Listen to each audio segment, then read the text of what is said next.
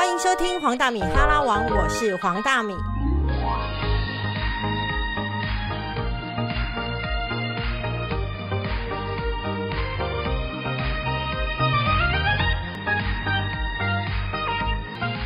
我今天要访问的来宾呢，是造成我书呢之所以到现在还没有出现，然后呢迟迟不会上市的一个原因。这个人呢叫做威爷，威爷出新书了，所以呢我要避避风头，免得在排行榜上我输的 太难鬼乱。讲话，咔咔咔，哪有？我我是避了你两两年才出的耶。哦之前你说你要出书嘛，去年说你要出书，我就跟出版社讲说，哎，避一下黄大米，结果我就延到今年。对啊，所以江湖上面传说说职场作家有心结，你觉得是真的吗？当然是真的啊。然后他因为跟我有心结，所以呢，他就不写职场书了。他这一次出了理财书，叫做《别在该理财的年纪选择放弃》。我觉得我也真的很聪明。当整个排行榜上面都在理财的时候，他就丢下我一个人在职场上面写书。就本人本人也是一个小生意人嘛，对？，他就开始写理财书了。那请问一下，你这本理财书是要告诉大家什么呢？你可不可以先秀出你的对账单？哦，我要昏倒了。哦，这一集应该就是这么胡闹下去。其实没有，这几年我有一个心情，就是呃，有一个名词叫“躺平族”嘛，对，就在年轻人朋友之间。然后我发现很多年轻人真的就跟我们这一辈不太一样。嗯，我们这一辈出社会就是心怀雄心壮志，一定要有一点成就，要买房买车这种目标。可我发现现在的年轻人好像跟我们不一样啊，他们就觉得就得过且过，苟且的生活就好了。我想要帮他说点话。好，其实我有问过比较年轻的，嗯。我就说你们不买房不买，我就说你们不买房不买一些资产嘛，他就很无奈地告诉我说：“哎、米姐，我不是不想买、哎，我买不起啊。”对，就是这样，就有有一种心态，就一一就觉得买不起，就干脆就放弃了，因为那是太遥远的目标。躺平很轻松。对，躺平很就，可是年轻的时候很轻松，但到我们这个年纪之后，躺平会很可怕。OK，那请问一下，这位写了“别在该理财的我还没年纪讲完，选择哦 你不要叫我介绍这本书，让我打一下书嘛。这本书其实我我因为我自己从我记得我是二十四岁出社会工作的时候，我那时候就是一个月五千块，跟朋友住在分租套房里面。那个时候我就想说，六十岁退休，至少好歹存个几千万可以退休吗？几千万？那个时候，那个时候就至少一千万嘛。然后那时候压计算机，再算算自己薪水，哇塞，我根本这辈子没有不用想达到那个目标。可是现在算算已经二十年后了，我已经提前达到了这个目标。那我我也是一样没有背景啊，然后也没有什么厉害的特别厉害的地方，可是我却用我的方法达到了。所以这一本书是一个加油打气的书，就让这些年轻人不要放弃。所以我分享我的做法跟看法给大家。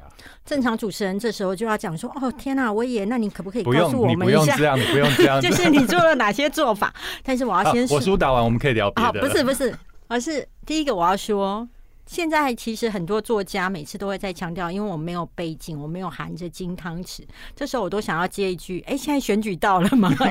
我是政治人物才会讲说，我贫困出身，我那我好。俗气哦，不好意思。好啦，我要认真的问说 嗯，那请问一下，因为其实你在这书里面有讲到，有一些其实会导致你贫穷的一个习惯，嗯，你可不可以分享几个？因为你书里面列了大概六七个、对。那我分享几个我常看到好了，就之前还能出国的时候，或许观光观光的时候，你会发现有很多人都喜欢买很多纪念品。那我以前小时候也是这样子，后来每次买回来大扫除的时候，发现剩下最多不必要的东西就是这些东西，垃圾对，垃圾。然后有时候你送给别人，别人还嫌占位置，就很怪啊。对，啊。然后其实之前不是有一本书叫《断舍离》吗？嗯你会发现，就是家里的空间应该是给人的，嗯。而不我在对你讲哦，而不是给这些东西的。各位听众，他不是在对我讲，他在骂你们。就是你出国不要随便买纪念品，它就会成为垃圾。对啊，然后你家里最贵的呢，就是房子跟空间，所以呢，你怎么可以用这么贵的地方来放那些垃圾？对啊，而且我也在这书当中呢，写了一个非常有道理的事，就是你要丢掉那些垃圾的时候，想想他曾经花了你多少钱。真的，我我就建议大家听完节目之后的假日呢，在家开始打扫你收清理你的衣柜，嗯。你看有多少衣服是两年内没有穿到的，嗯。然后嗯，你把一件一件的摊出来，然后再算算这些衣服的价钱，哇塞，你花了多少钱在这上面？你会你你你把它数字化、量化之后，你会觉得原来我的钱都浪费在这里了。那请问时尚大师，我该怎么样不要有太多衣服，然后又可以存到钱，又时尚呢？这个要问职场专家大米了。大米之前有经商嘛，有卖过服饰，你以那过来人，而且你现在听说你买鞋子就是这个这个型喜欢，就是所有颜色包一双嘛，对不对这对？完全就是淡如姐，什么？应该是说要怎么样买才是聪明的啦。有啦，就是我以前看到一个东西很喜欢，我当下就会觉得买下去，活在当下嘛。嗯，可是现在不是哎、看到这东西很喜欢，我会隔一天就跟自己讲说，明天再来看，后天再来看，先不要买。可就像谈恋爱一样，或你痴迷一个东西，过一阵子之后就会冷静了。所以我给自己有冷静缓冲的时间，其实可以避免买就过度消费或买了自己不太需要的东西。那除了这个以外呢？呃，就跟你一样，房子换大一点啊，房子要换大一点，对，才能摆多一点。是，应该是说房子呃，应该是比较算是一个强迫储蓄，对对对，所以你会觉得，即便在这样高房价的时代，也应该要买房子吗？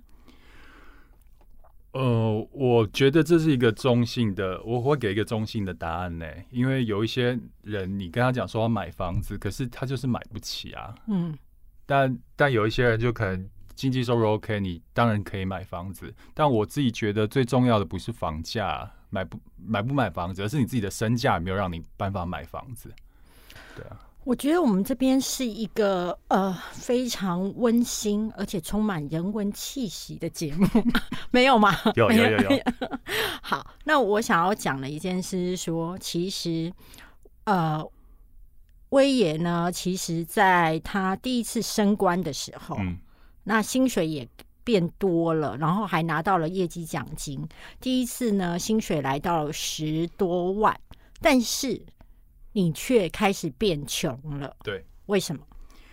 我记得那个时候在苹果日报嘛，正夯的时候，然后升上一个小主管，开始可以领业绩奖金了。你知道你在媒体也知道，就是业务可以领业绩奖金的时候有多开心啊我不！太知道业务可以领业绩奖金，我只知道说，我本来以为新闻部呃薪水最高的是主播或是主管，哦，不是不是，但是我后来才知道，在新闻部薪水最多的其实是业务部。对我以前有听过那些业务的那个黄金时代，就是那个月收入可以几乎都到百万的，百万很基本啊，业务部拿百万丢人呐、还有暗盘啊。对哦，对。对对对对，对，那个时候，哎、我那时候在三十二岁的时候，我就第一次看到我的薪资户头汇进来十多万。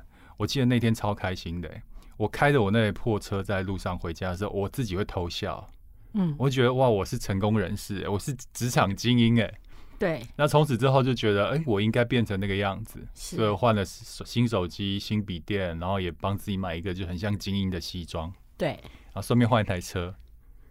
结果我发现之之前我穷的时候啊，没钱的时候，我信用卡从来都没有刷爆过。对，当我就是收入变高的时候，我信用卡居然刷爆，还要提高额度，那我就觉得好恐怖哎、我怎么活得比之前还要穷的感觉？所以我自己的观察啦，就是说升官啊，或者是加薪，一开始你都会很兴奋。嗯，呃，有些人可能不是像你这么幸运，就是会有业绩奖金这么高的数字，但是他可能升官了三千跟五千，但他绝对存不到钱。对，你知道为什么吗？嗯，升官存不到钱，因为因为欲望变大了吧？太高估自己的，对，就跟你书里面讲了，其实你书里面就讲升官存不到钱，就是因为你欲望变大了嘛。然后啊，我发现人性还有一个情况，就是他会去花未来的钱，嗯，他觉得他已经升官加薪了三千，他开始就是出手会阔绰，嗯，然后呢，那笔钱还没进来，他就花掉了。所以不管你加薪几次，钱永远不够用。所以我后来发现，真正的有钱的人，不是看到他身上穿了什么、拥有什么，而是真正有钱人是那些钱啊，都在自动的帮他赚钱，这才叫有钱人啊。对啊，在威爷这本书当中啊，你看我多尽责，很一直在帮他拼命打书，的啦。就是别在该理财的年纪，然后选择放弃。它里面有一个词句啦，叫做“精致的穷人”。嗯，那你觉得目前现在的孩子还是属于很多人都是这样精致的穷人吗？我怕会收到很多那个攻击，我觉得是啊，有很多精致精致穷的年轻人，那他们已经追求躺平了，然后就把那些收入就追求一些小确幸，然后追求一些名牌的东西或是流行的东西。呃，甚至我我有一些朋友哦就是很很喜欢办 party，然后每次去都要 dress code，我觉得 dress code 真是很浪费莫名。其妙要，指明要穿金色的东西，你就得去买一个金色的衣服或是配件，然后之后一辈子都用不到。对我觉得其实这这些行为就是把自己走向精致穷的一种行为。我可以分享一个我精致穷的故事吗？可以，就是以前在电视，你精致富啊，你怎么会精致穷？我没有 精致富，我在电视台的时候大概年收一百，嗯，那时候有没有一百我都还不是那么确定，请让我碰碰一下好不好？就说有一百的时候，我还记得有一次金曲奖，那我们是可以去参加的，嗯，但你知道我们的身份是什么吗？你的身份是记者，也不是，是是什么？我们是贵宾狗。没有，我我讲认真的，你知道为什么我懂，吗？我懂，就是贵宾是不是都坐在那个前面？对，但贵宾会走，所以我们是补位大队，嗯，就是贵宾走，我就要去补位。对，然后所以我们那一天要穿的人模人样，我就觉得好兴奋哦，我就去买了礼服。你可不可以抛出照片在你的粉砖啊？可以，我跟你讲，那礼服很夸张，那礼服又是什么露肩，有没有？然后还要合身，因为你才能够撑住那个场面，然后觉得很开心。还然后我觉得，我会觉得说我很懂得呃花小钱嗯做出撑头，所以我是去五分铺买出这样的礼服，然后那件礼服就穿了一次。对啊，其实我之前也有这样的状况啊，就是什么要指定要穿红色的衣服，红色我根本平常不会穿，就穿那么一次。后来我就觉得，其实有一些不必要的聚会啊或活动啊，其实也会造成你精致穷的是的问题耶。对啊，我自己会觉得说，财富自由这件事情是一个很开心的事。嗯，那就像你刚刚讲的嘛，就是说你必须从你的消费习惯去改变，你不一定会投资，但是至少你要在你的生活方式改变。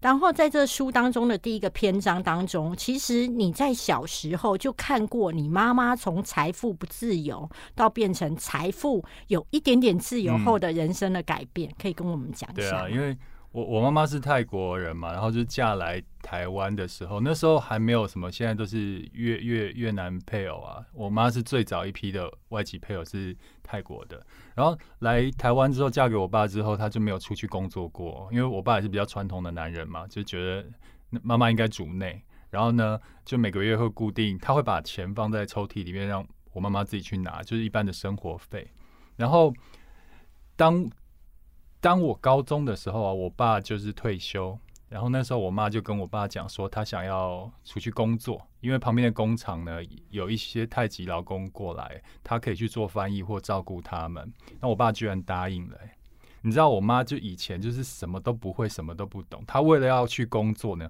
她不会骑脚踏车哦，她也不会骑机车。她为了要这份工作，她去学了机车驾照。嗯，然后呢，我看到我妈第一天骑着车子去上班的时候，那个车哦，就比我跑步还要慢。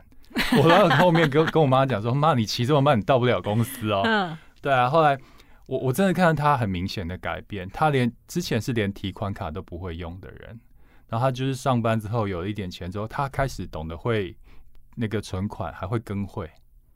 对我我真的觉得就是，哎，好好像他开始脸上有一些自信的光彩了，然后讲话也比较大声一点了。就以前他每年都会跟我爸要钱去寄回泰国给他家人嘛，对我爸都还是会摆脸色，他觉得啊又要拿钱。那我记得我那时候我妈就跟我讲这件事，我就跟我妈妈讲说，我以后赚钱的时候，我给你很多钱寄回去。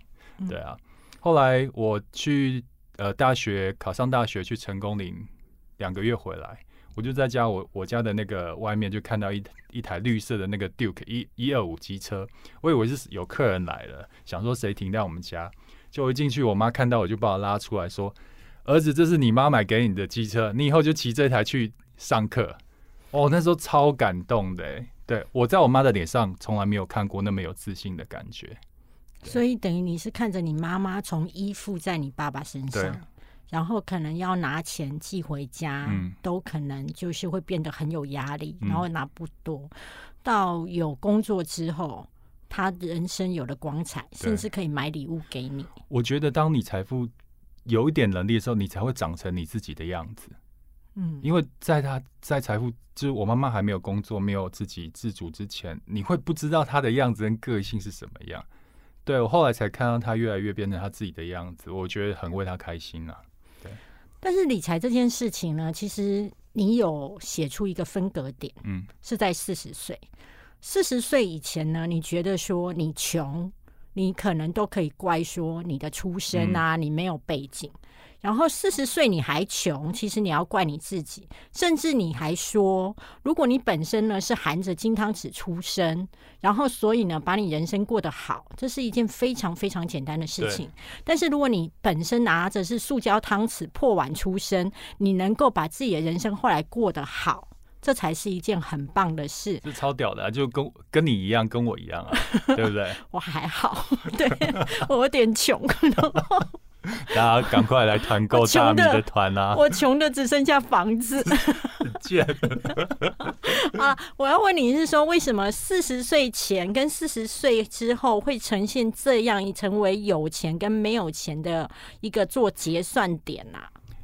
因为有个调查，就是呃，人要理财的年纪最晚最晚不要拖过四十五岁，要不然就真的来不及了。嗯，那我自己的观察也是从四十岁是一个节点哦。我记得我有一个朋友，就是年轻的时候我们同年纪，然后年轻的时候我们是念差不多的学校，进差不多的公司，我们在同一个企业里面，然后后来我们也都分别进了媒体，你知道吗？我们就是一样穷，可是到现在我们两个差非常多哎、这其实我回头看，其实有很多小小的节点有一些改变，比如说他每每个假日都会出去喝酒啊，然后跟出跟朋友出去玩。其实我我基本上我都没有过这些生活。我以前假日的时候就是在兼我其他的工作，比如说我会写稿，我就帮客户写稿，接外案，对。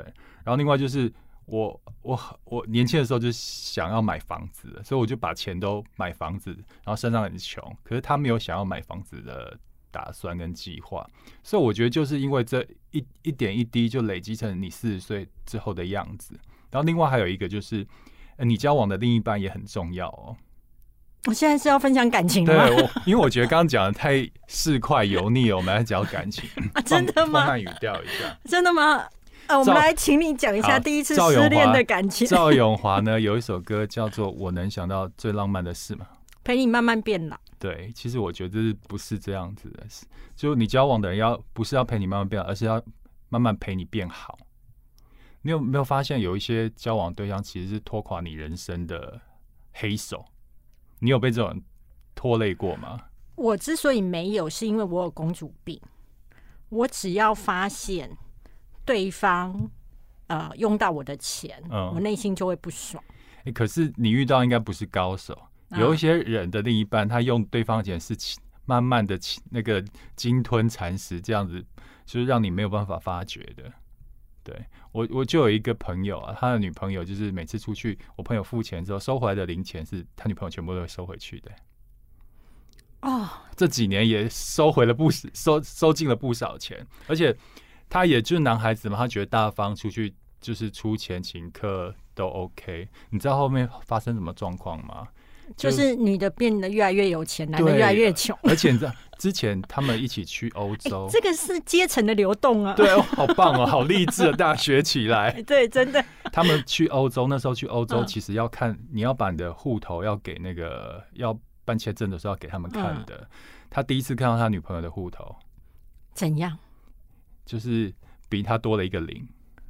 呃就是搜刮他来的、对啊，，而且后来他看到的时候，那时候就吓醒了，说：“哇，原来我以为你很穷，原来是我比你还穷。”然后在几年之后，那个他女朋友出国到那个中国去工作，然后就在那边交往了另外的男的，就在那边定居买房子投资了，所以等于他是他女朋友的再造父母没。有是被动收入。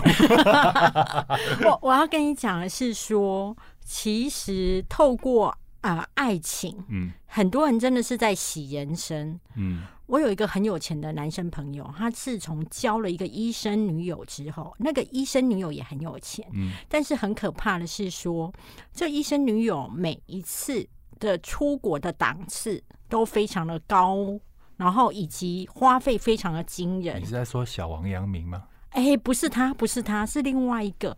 但是后来呢，我的这个有钱的朋友，嗯他真的第一次感觉到他人生当中有一种穷困的感觉，因为他快要养不起这个女孩子，嗯而这个女孩子就开始对外说：“怎么那么小气？我最讨厌不大方的男生。所以我觉得选择对象真的很重要。有时候他会把你就是带往另一种很奇怪的价值观，变得不像你自己，或者是超过你的能力，让你人生崩坏。”那我一定要问你啊，嗯那如果今天你遇到了一个这样子，你感觉上每一次一起出去或什么，他都不拿出钱来，甚至他都希望你给他很高额的礼物，然后跟你讲说你这样才是爱我。嗯，那你如果遇到了，还是你遇过，以前小时候有遇过，那你怎么处理？小时候就觉得 OK 啊，没没关系。但我火山孝子，呃，对对，但是现在就是脑袋聪明了，我觉得那他不是他不是真的喜欢你这个人，对啊，所以挑另外一半很重要。很重要。我很还我还有苹果有一个女生朋友跟我蛮好，那时候她也是业务嘛，赚了很多钱，年纪轻轻就一个女生就在内湖买房子了。后来她交到一个玩咖的男友，然后后来结婚了，然后因为男友就经营事业失败，她把她房子卖掉，全部都给她老公，对，然后后来现在是离婚了，对啊，现在就是等于一无所有，重新开始、哎，四十几岁，对啊。所以，如果假设你遇到了一个你自己会你看这些是不是别的理财理财老师都没有说过的事情？对，就是比较现实 对啊啊，。对啊，因为其实它是很全面，理财是一个很全面的东西。那我觉得你前面理财先理心嘛，你要先把这一块先理好，你才会有后面理财的部分啊。我觉得应该是说，其实理财哦，像你刚刚讲说，有一个如果先是交往的呃对象，不管男生女生，他会在金钱上面很占你便宜，我认为他就会在全方面都占你便宜。嗯，而且其实这个也是你自己养出来的，对我觉得没有钱品就会没有人品。对，钱品跟酒品跟牌品一样重要。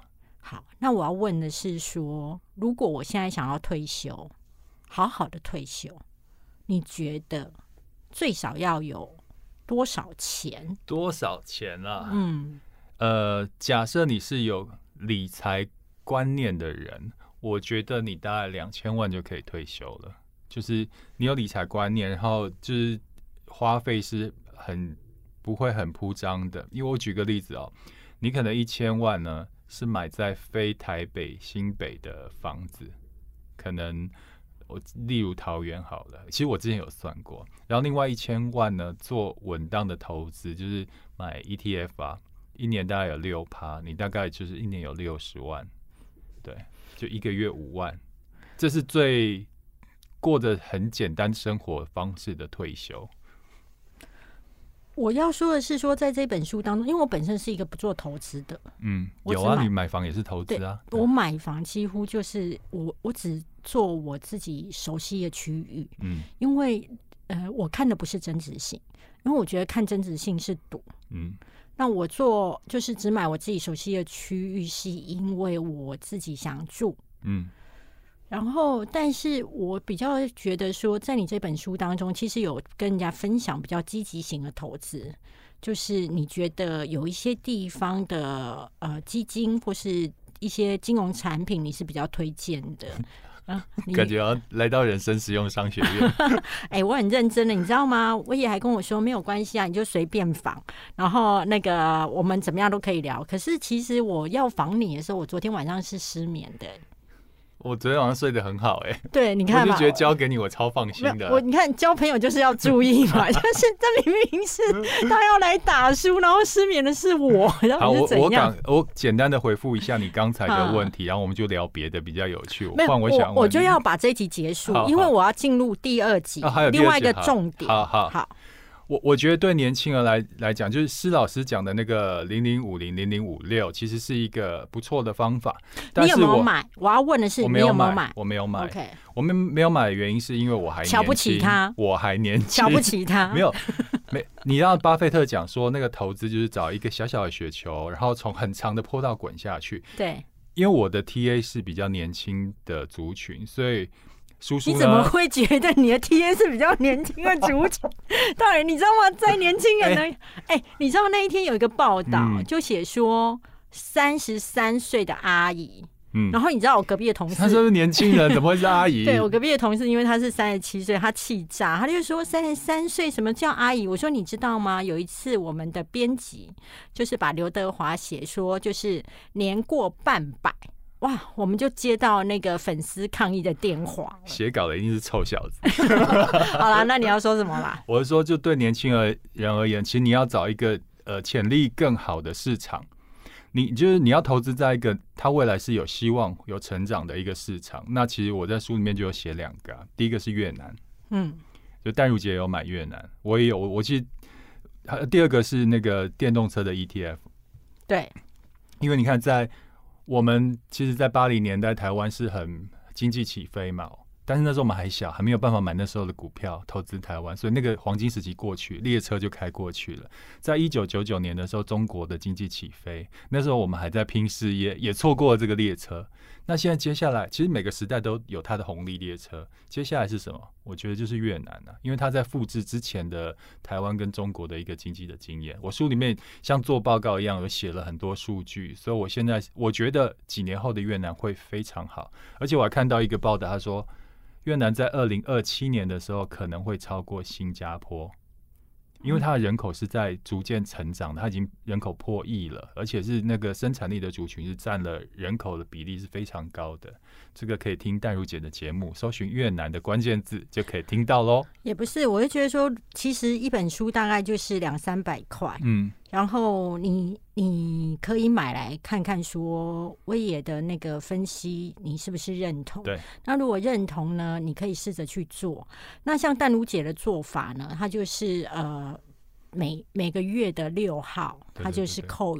她就是买十张，那威爷的做法呢，就是每天早上醒来呢，就是去看，结果呢，到最后谁买的比较便宜呢？答案是淡如姐。其实不是，其实中间我有获利了结啦。OK，好啦，所以我所以你要讲说他也没有那么聪明。当场我不敢讲，会被打。威爷现在正在骂淡如姐，威爷现在正在骂 淡如姐，请大家帮我标签淡如姐，然后以及告诉他在几分几秒的时候正，在骂他大人不计小人过的，对啊 啊。那我觉得你就参考看看，但是我嗯想要要在节目的最后分享一下，就是有一次我在商务舱的那个嗯遇到的呃旁边的邻座的一个乘客。那我为什么去做商务舱？因为像我这么勤俭的人，我一定是不会去买商务舱的嘛。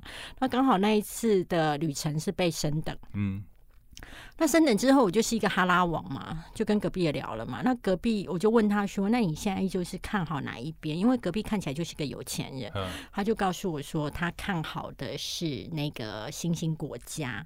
那我就说为什么？大概已经是八年前的事情喽。他就跟我说，因为已经发展起来的国家，他你能够在那边的获利并不会多。对，就是像你买零零五零零零五六，台湾是一个很稳定的国家，每年大概五趴六趴，但是越南它有可能会是双位数的成长，所以我觉得年轻人要压的是一个成一个机会，然后而且那个机会要相对的是比较有可能实现的了，对。总之大家参考看看。那我们这一集呢？等一下，怎么要预告一件事情？什么？我们三月二十六号有一件很重要的事情哦，对，这个会在三二六之前播吧？会啊，会啊，会啊。对我跟黄大米的第一场演唱会即将在小巨蛋，没有没有啦。我我跟因为我有第一场签新书的那个座谈会，会是在三月二十六号晚上九点，在信义成品的三楼。那我很开心邀请大米到现场来跟我聊天，会请他其实有几个原因，第一个就是我怕我的。没有粉丝来，所以我需要靠他人气塞爆成品。第二个就是，只要他到现场，我可以坐在那边，然后就随便讲什么都可以，这是我请他来的原因。对，我自己其实很少呃公开活动，在为什么？是因为我自己第一个我没有出新书啦，嗯，第二我觉得呃演讲邀约我自己。你看，我连跟你录音，我可能前一天晚上都会失眠，所以我会觉得，其实那个在我的心理负担上面都比较重。哎真的不要有负担哎！我已经预告说，我们在现场就纯哈拉的，我们其实可以聊聊买房子的事情，就是聊天就好了。然后我最近大概只有都是因为交情，一个就是师生会石老师，然后再来就是我也三月二十六号这一场。然后我很希望能够见到大家啦。虽然说我尽量很少公开活动，但是其实我看到你们来跟我说说话，我还是很开心。对，大米的粉丝也可以带书来签哦，因为那一天是我们两个人签书会。哎哎，我觉得我也很好一点，就是说他觉得你那一天你也不用特别报名，你只要人来就好。那你有没有带他的书，他也不 care，你只是来对来听两个呃自以为。呃，年轻，但其实年纪已经我们很年轻，好吧？我们没有半百哎。好啦，就是说，如果你只是想要来听听我们聊天哈啦，那我们也都非常欢迎。就是很希望你在三月二十六号的时候来成品。那那个详细的活动时间呢，跟以及威爷这本书的购书链接，都会在 p a c k e s 的这一节当中的单集网页当中，你就可以详细的看到这个所有的资讯。那我们谢谢威爷，谢谢大家，谢谢大米。